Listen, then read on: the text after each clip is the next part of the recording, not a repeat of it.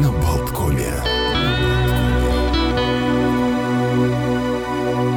Утро на Болткоме продолжается. В студии Олег Пека. Мне помогает Евгений Копейн за звукорежиссерским пультом. Мы уже говорили, анонсировали о том, э, ну вот тему, о которой хотели поговорить на протяжении этого часа. Молодые артисты. О том, как э, они пробиваются к успеху, как они делают первые шаги на музыкальной сцене, кто им в этом может помочь, каким образом, что им требуется для того, чтобы, может быть, э, ощутить себя действительно настоящими профессионалами, а не любителями в этой области. И для этого разговора мы позвали в студию э, члена правления Накотнес Атбалстафонс э, Сергей Гродников. Здравствуйте. Доброе утро. И э, в нашей студии пианист Александр Комка. Доброе утро, Александр. Здравствуйте. Насколько я понимаю, все-таки сейчас как раз такие возможности открываются, и очередной конкурс талантов Инессы Галанте открывает свои двери, можно сказать, начинается прием заявок на участие в конкурсе. А что вообще все-таки вот для молодого исполнителя э, означают такого рода конкурсы? Вот как, такого рода возможности? Может быть, Александр, вы начнете? Да, ну, во-первых, это опыт, потому что все-таки э, такой формат, две, два тура, да, э, первый тур это э, видеозапись, которая отправляется, и второй тур это уже очно – со зрителями, э, перед членами жюри, а, тоже прямые эфиры. И это опыт, который нужен, потому что не всегда, особенно после пандемии, трудно начать все, все заново. Угу. И я помню себя в 2021 году, я тоже принимал участие, и, к сожалению, финал который должен был проходить очно, из-за пандемии он проходил тоже в видео, по mm-hmm. видеозаписям. И это было очень необычно. Да, непривычно. Но это также дает продвижение дальше. Э, если э, у тебя все получилось, и, и ты показал себя со своей лучшей стороны, все, что ты можешь, это большое-большое будущее. Сергей, что, в принципе, вот э, как вы считаете, дает участие в конкурсе талантов? Ну, вот, скажем, если говорить конкретно про Инессу Галанте. Ну, конкурс талантов Инессы Галанте – это вообще такая уникальная история. Она очень добрая и она очень демократическая, потому что она позволяет фактически каждому человек, который учится музыке и чувствует себя, ну, профессионально учится музыке в школе там или на следующих этапах и близок как-то классической музыке. Там есть четыре номинации, четыре группы, да, есть в этом конкурсе. Вокал, струнные, клавишные, духовые.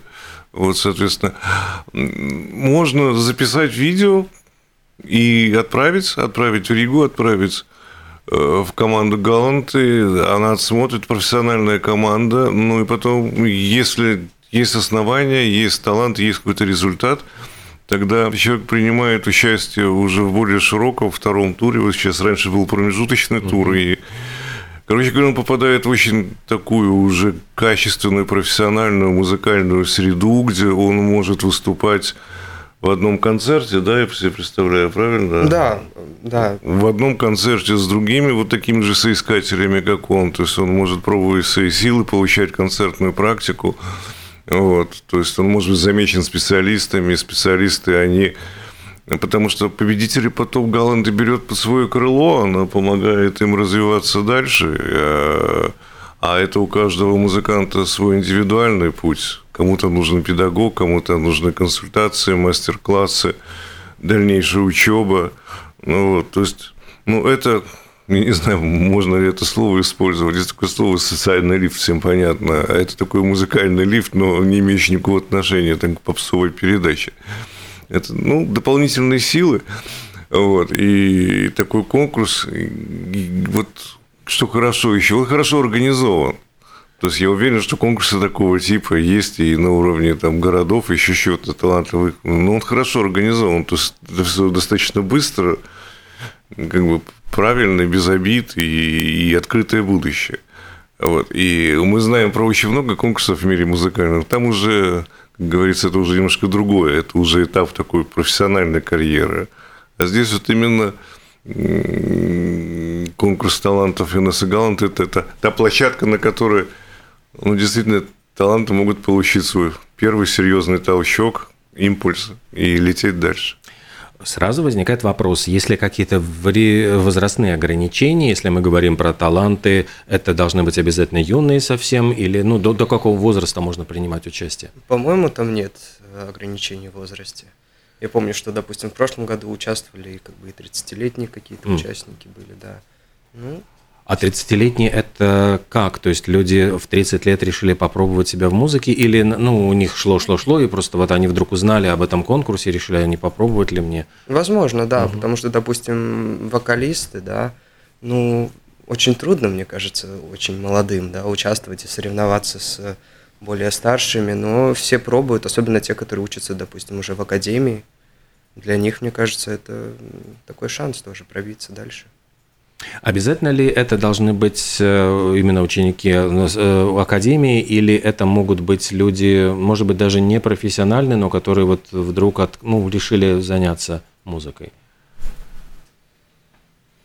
Ну, я не могу здесь наверное, точно сказать. Все-таки все это профессиональный музыкальный uh-huh. конкурс.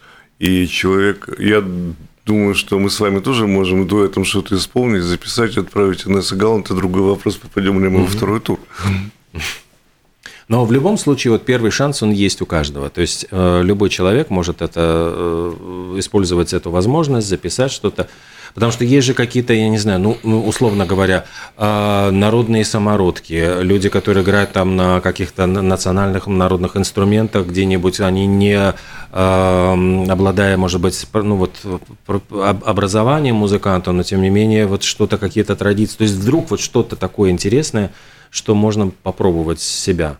Ну, мы можем, наверное, порассуждать на этот счет, но все равно, видите, талант, он для того, чтобы сверкать на сцене, он должен сесть на профессиональную почву, да, то есть человека, наверное, мы видели это в кино и читали, наверное, могут быть там уникальные вокальные данные, но пока он пока это все не, не огранено, как бы профессионально, это все останется там на уровне, э, ну, таком неформатном, скажем так, все-таки, я думаю, я не знаю, как там с клавишными, с духовыми, там, но со струнами, может быть, там, ну, мне трудно сказать. Ну, да? по-моему, там даже когда анкету надо заполнять, да, угу. на подачу заявки, надо обязательно указывать школу, педагога. Угу. То есть, ну, ну да. чтобы был какой-то бэкграунд понятен, да, да, да. где ты а в спорте все понятно. Там кто выше, сильнее.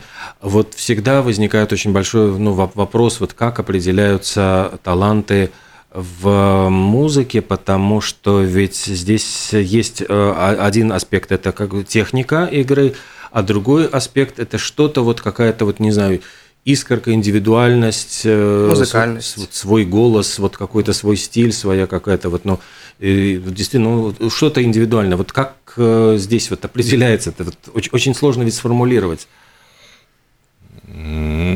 Ну, мы, я, я начну тогда. Да. да, мы, наверное, вторгаемся в сферу профессионального, да, потому что, потому что нужно быть, нужно быть глубоким все-таки профессионалом, специалистом, чтобы говорить об этом вот нормальными словами, объяснять, что это. Потому что, конечно, есть техника, вот. Насколько я знаю, там в музыке даже есть места, написанные большими композиторами, которые нельзя сыграть без ошибок. Ну, не знаю, по крайней мере, виолончели это есть. Я там слышал про какие-то квартеты Щековского, которые были немножко неправильно изданы, но Щековский, когда потом посмотрел, сказал, ну, пусть так и будет. И сейчас чтобы исполнить это, это получается один раз там из очень многих. Да, это технические вещи, но а, опять-таки, насколько я слышал, начинающий музыкант технически, технику он берет достаточно рано, если у него есть талант, трудолюбие, педагог, все. А дальше начинается вот то самое музыкальное развитие. Вот вы возьмите в YouTube и зайдите там, э, допустим, послушайте э, там, скажем, лунную сонату или там революционный этюд Скрябина, например, послушайте, как ее играет Горовец, послушайте, как играет Плетнев, послушайте, как играл Гиллис, да, это совершенно разные вещи, и вот это и есть индивидуальность. Потом специалисты говорят о звуке, о музыкальности, бархатисты, платиновый звук. И все. Я даже думаю, Александр продолжит. Да, ну, музыкальность э, прежде всего. Ну, техника, музыкальность, да, подача себя, как ты ведешь себя на сцене, как ты чувствуешь музыку. Это все очень важно, и э, не зря, мне кажется, в критериях оценивания там все вот эти пункты указаны, и за каждое, по-моему, вот этот э, есть свои пункты определенные, которые ну, начисляются, да, то есть там и одежда, как ты одет, ну, естественно, ты не можешь выйти в джинсах. Да, это, ну, это же сцена. Да, ну, это да. сцена, это конкурс, концерт, все очень серьезно, и поэтому мне кажется, что какая-то индивидуальность подачи себя, э, как музыканта, как профессионального музыканта, а, это очень важно. И еще то, что твое CV, да, как, где ты был, где ты участвовал до этого. Допустим, я могу сказать про себя, да. что я участвовал в конкурсе Инессы Галанты 4 года подряд. И у меня не получилось с первого раза, и не со второго, и не с третьего. Но я поставил себе цель, что вот первый раз я участвовал в 2019 году. Я, к сожалению, не занял никакое место. Я получил диплом за участие. Но я поставил себе цель, что пока я не добьюсь этого первого места, пока я не выиграю этот конкурс ну, среди клавишных, я буду участвовать, пока вот не достигну этой цели. И вот э, в девятнадцатом году ничего, в, треть, э, в двадцатом году третье место, в двадцать первом году второе место. И так потихоньку в прошлом году я пришел к тому, что занял первое место. И, конечно же, это мне дало сразу, и меня пригласили в Дзентере выступать на фестивале Галанта Summertime. И в этом году тоже 10 августа буду открывать э, фестиваль, да, будет концерт «Виртуозы». Э, и буду выступать на одной сцене с, с э, великими латвийскими пианистами, поэтому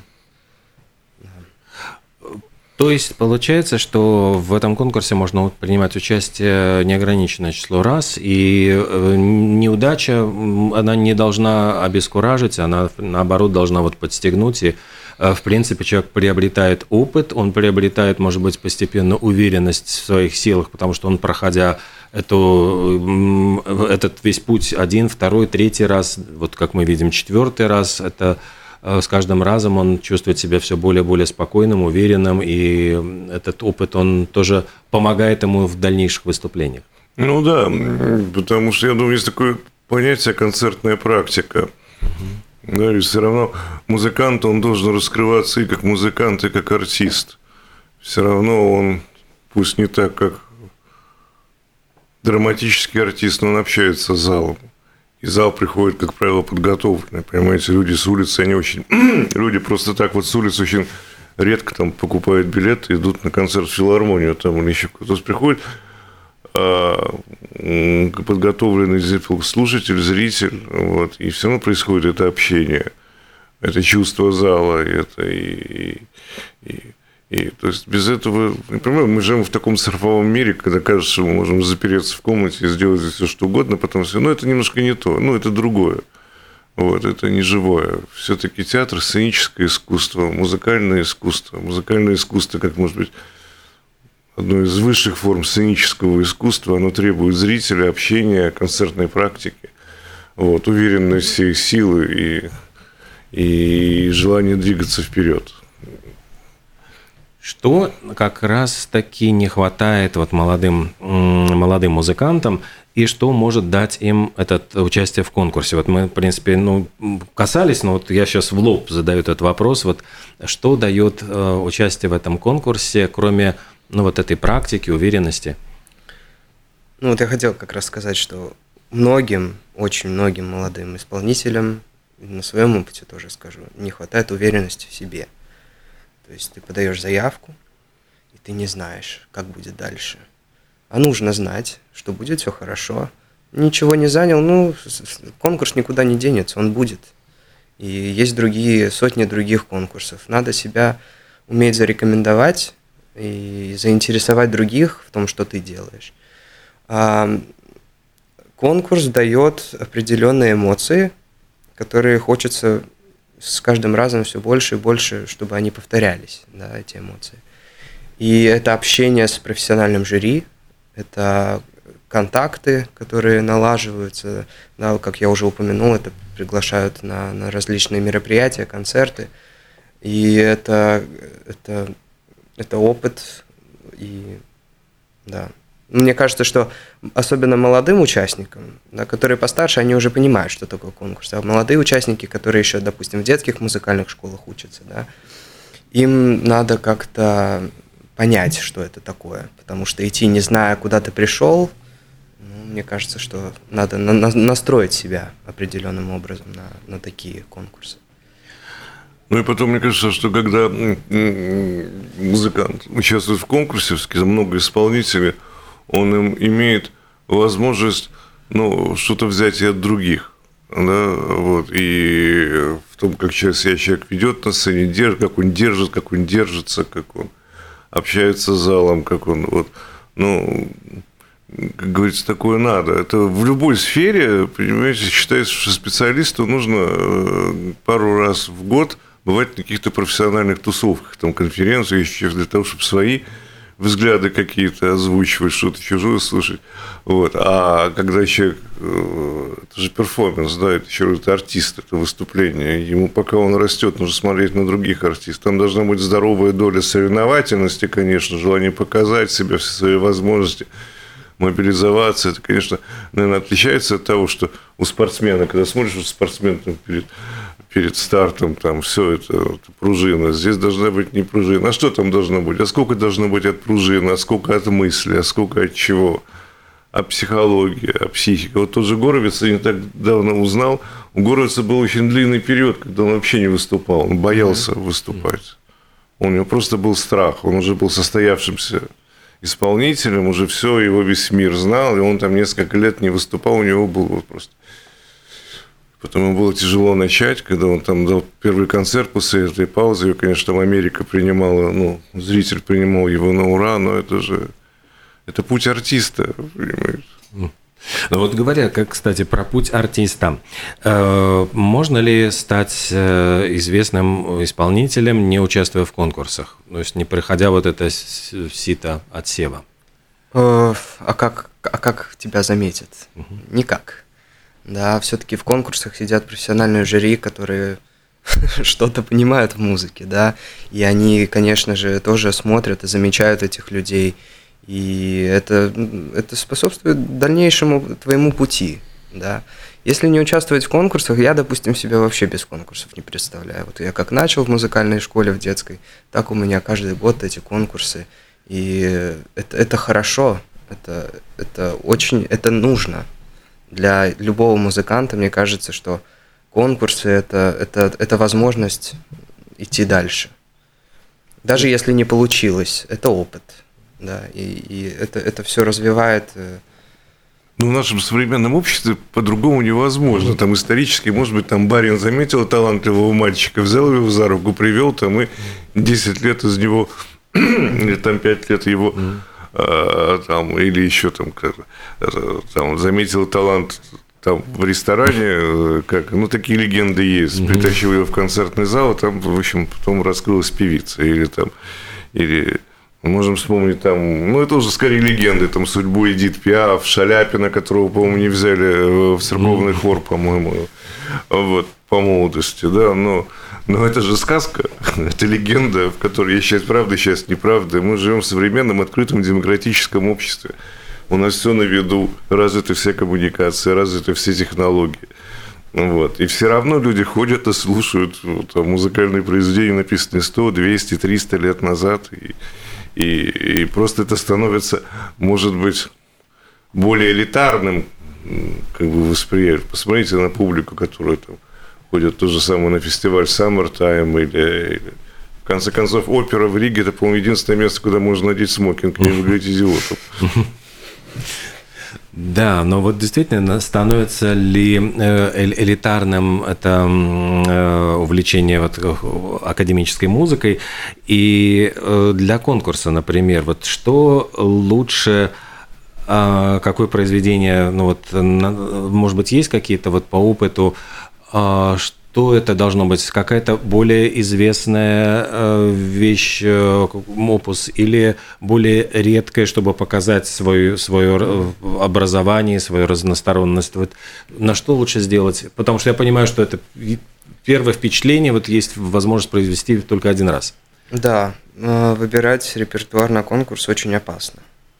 Потому что, с одной стороны, можно выбрать популярное произведение, но сыграть его не очень хорошо, да.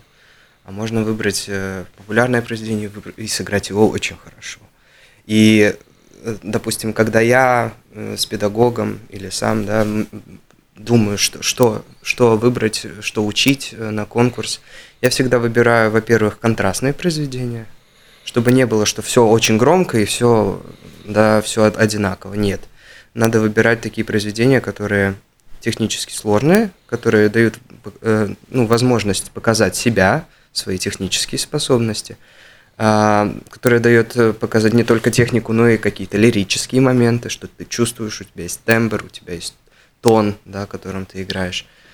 И не обязательно популярные произведения, но, конечно, у всех на слуху, да, произведения, которые вот, а, вот этот золотой репертуар, да, конечно, его интереснее слушать, потому что ты знаешь эту музыку.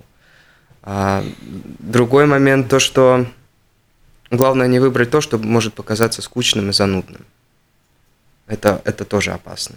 Поэтому выбирать репертуар очень надо внимательно – и тоже, если есть возможность посмотреть, что играют другие, чтобы не повторялось, не повторялась программа. Это а то, где это? Это можно посмотреть? Ну, Нет, э, это... в этом конкурсе, допустим, это так не работает, э, но все равно, да, как бы не стоит акцентировать большое внимание на популярные пьесы. А, сразу так, тоже такой технический вопрос. Насколько длинным должен быть видеоролик? То есть это ну, надо ли исполнять вообще целый концерт или достаточно какого-то пятиминутного э, фрагмента? По-моему, на первом туре видео до 10 минут. Угу. Да. Второй тур уже финал, до 15 минут, два контрастных произведения. Да. Угу.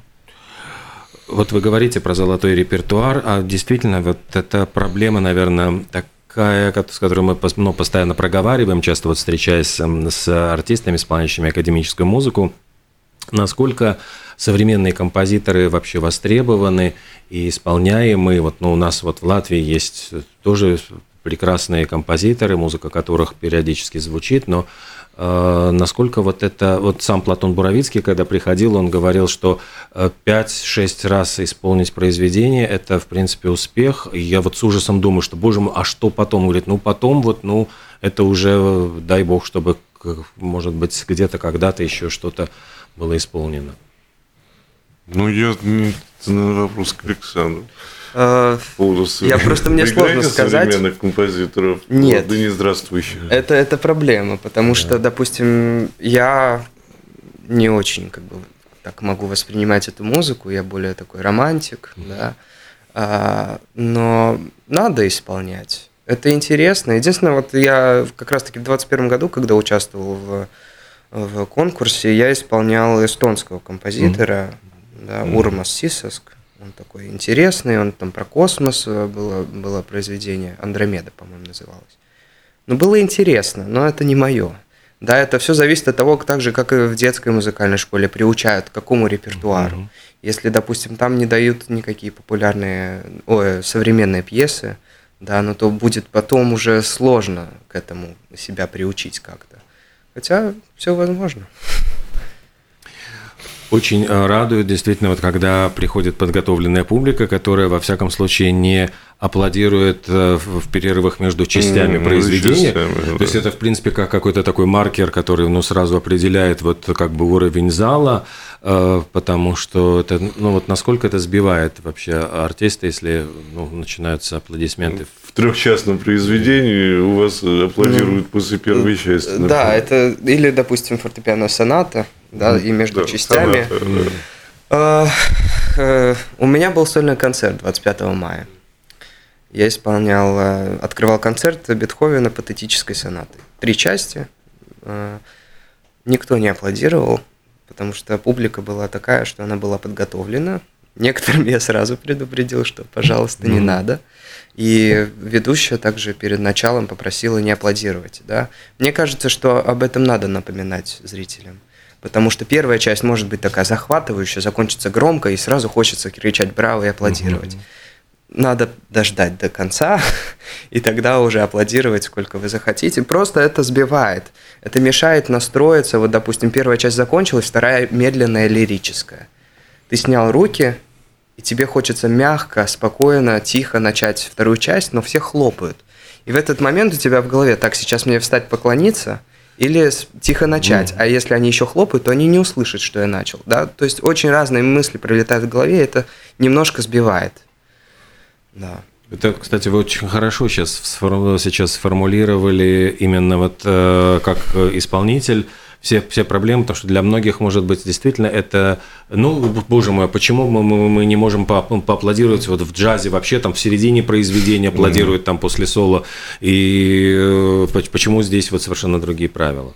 Ну, знаете, мы здесь заходим еще с другой стороны на ту же тему, которая прозвучала в начале, это именно ну, подготовленность аудитории, все-таки э, такие конкурсы, они пусть и косвенно, но готовят аудиторию к восприятию классической музыки. Ведь э, недаром там, не знаю, до сих пор не происходит, нет, был очень популярной музыкальной лектории, там профессиональное музыкальное образование, когда для ну, среднеподготовленной публике рассказывали о том, что такое соната, что такое концерт, что такое симфония, что, что такое вертюра, когда в опере аплодируют оркестру. Ну, и человек приходит – ну, подготовлен. Знаете, есть люди как бы разной степени самоуверенности, да, можно себе представить самоуверенную дамочку там или господина, например, которому все это будет абсолютно далеко, но для большинства людей вот эта подготовка, да, а вот с точки зрения, да, вот то, что сказал сейчас Александр, что как начать пья, пьяно, да, после, под, под, под аплодисменты публики, это, наверное, ну, магическим взглядом. Да. А насколько я знаю, по-моему, э, на финале, вот когда конкурса Галанте, можно прийти и э, там открыто для ну вот можно, можно, можно присутствовать и наблюдать за выступлениями финалистов. Да, вход бесплатный, и можно приходить, слушать. И а, также есть прямые эфиры обеспеченные. В этом году, в прошлом году был, допустим, в Фейсбуке прямой эфир, раньше было в Ютубе. Вот, поэтому если вы как-то не попадаете, едете в машине, можно включить прямой эфир и, и слушать так. Ну, конечно, вживую это гораздо лучше все воспринимается. Ну и для участников это, в принципе, ведь тоже хорошая практика. То есть они играют не перед пустым залом, ну, не да. только члены жюри, но и какая-то аудитория. А вот насчет э, стрессов, вот вы упомянули о страхах выхода на сцену у Горовица – ведь э, мы сейчас вот наблюдаем все время такое э, новые такие психологические веяния, которые стараются оградить ребенка от лишнего стресса. Ну, то есть вот все время вот как бы э, мамам внушают, что вот э, обязательно нужно, значит, чтобы ребенок не волновался, не переживал.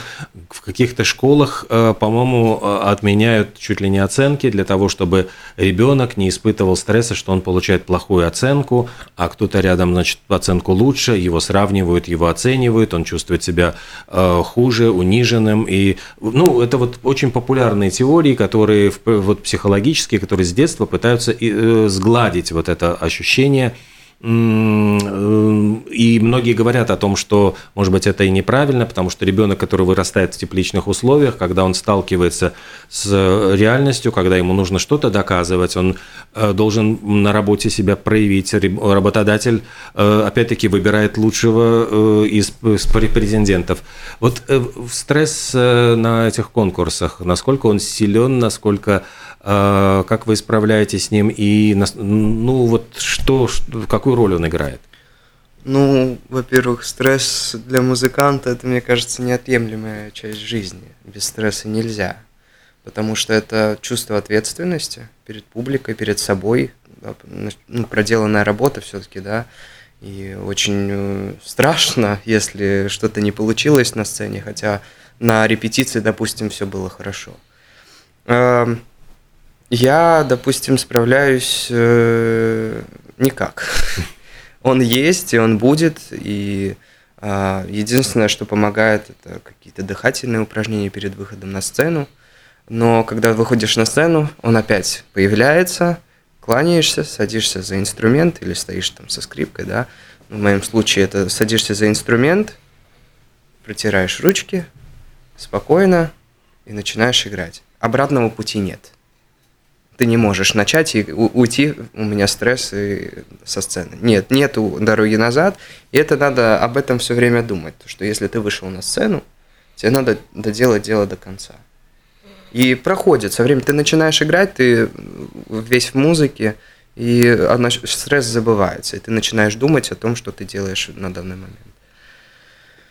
Реакция публики, э, она имеет э, значение. То есть вот как вы э, чувствуете, зал помогает, как эта энергетика, которая идет там? А, перед выступлением или после? Ну, во время. Во время выступления. Конечно, когда кто-то кашляет или кто-то чихает, это тоже вечная проблема, но mm. это как бы нормально, наверное, уже. Эм, немножко сбивает, и немножко такое ощущение, когда кто-то там ворочается или ерзает, да, если так можно сказать, что им не интересно. Ну, может быть, это не так. Но зрители, которым интересует, что ты делаешь, они будут сидеть и слушать внимательно. Не будет такого, да, что, что они вот mm. будут смотреть по сторонам или еще что-то, они будут концентрироваться на твое, твое исполнение. И просто добавлю, давно-давно ну, слушал Сергей Маковецкий рассказывал, что на каждом спектакле в первом ряду, примерно посередине, будет сидеть мужчина в светлом костюме, который уйдет через 10 минут после подъема занавеса, всем своим видом показывая, что ему неинтересно. Ну да. Другая проблема, кстати, это мобильные телефоны. Это, конечно, страх и ужас наверняка, потому что я, ну, если говорить про театр, там э, это для артисты могут как-то выйти, там пошутить, то есть там что-то урезонить. Хотя ведь есть еще одна страшная ну, наверное, в концертном зале это не так, когда в театре гасится свет, некоторые люди продолжают еще проверять свои мобильные телефоны, даже без звука, но просто это световые какие-то вот точки, которые очень, ну, отвлекают. Ну, э, вот возвращаясь к, к стрессу, знаете, есть такое более правильное слово для этого, мне кажется, волнение. Mm. И как только мы говорим слово волнение, а не стресс, э, сразу же вспоминаешь там фразы типа волнение полезно для артиста. Как, как можно сыграть что-то эмоциональное безэмоционально? А что касательно вот детей без стресса вернуть, знаете что, вот посмотрите, как готовят элиту на Западе, э, в той же Англии. Там они и, и в гонках на гребле участвуют, и в регби, в регби играют, и в дискуссионных клубах, и, и в конкурсах. Без этого невозможно. Без стресса можно воспитать потребителя, который будет ходить вот и что-то средневзвешенное покупать, кушать и слушать. Да? Вот. Вы лидеры не воспитаете. Да? И запрещать людям, детям там, как бы избавлять их от стресса, значит лишать их будущего в этом смысле. Вот. Ну, если мамаша готова, как бы, ну, почему нет? Как бы, а если вы хотите что-то, чтобы человек рос, там, добивался в жизни успеха, вот. То же самое в музыке. Музыка, она ведь прекрасная, вот такая замечательная сфера, чтобы стать, добиться успеха, здесь не нужно стартового капитала, вам не нужно получить от дяди первый миллион для того, чтобы заработать 100 остальных. Вам ничего не нужно. Вам нужно только трудолюбие, талант – мозги, чувства, желание работать. Вот. Поэтому и в Италии, и во многих, в общем, из очень бедных семей вырастали очень богатые, хорошие музыканты. Это я все к тому говорю, что участвовать в конкурсе – это, понятно, волнительно, вот используя именно это слово, но, с другой стороны, это часть э, профессии. То есть, если человек выбирает – Очевидно, э, я понимаю, что это будет не первый конкурс и не последний, то есть эти конкурсы будут продолжаться, может быть, на протяжении всей жизни, нужно будет все время что-то доказывать или перед жюри, или перед публикой. Да, эти все конкурсы, это как бы формируется твое CV, которое в дальнейшем ты также отправляешь на, и на конкурсы. Да, и э, если замечают, о, вот он участвовал в том конкурсе, занял такое-то место. Значит, интересно mm-hmm. будет его послушать, да, то есть это сразу заинтересовывает, это притягивает к себе.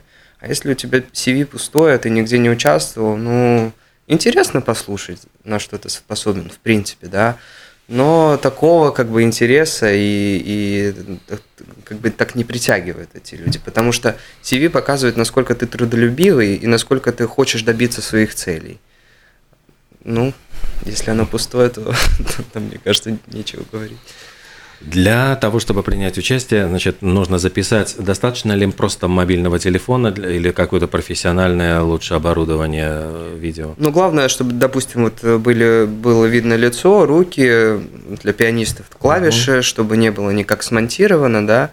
И э, да, достаточно мобильного телефона. Главное, чтобы было видно, было хорошее качество. Можно на камеру, можно так, и звук тоже. Uh-huh. Да. Присылать, я думаю, что просто можно набрать конкурс талантов Инессы Галанты, там можно, наверное, через... Все равно сейчас, ну, вряд ли кто-то запишет, запомнит там mm-hmm. какие-то... Да найдет, да. погуглит, найдет. Да. Поэтому это все... А как долго э, принимаются, вы говорили, но просто может повторить. Мне кажется, до 16 октября принимаются О. видеозаписи. Да. То есть до 16 октября, а финал, то есть когда уже будет э, Обычно в конце года, в, конце в декабре, где-то да, в декабре.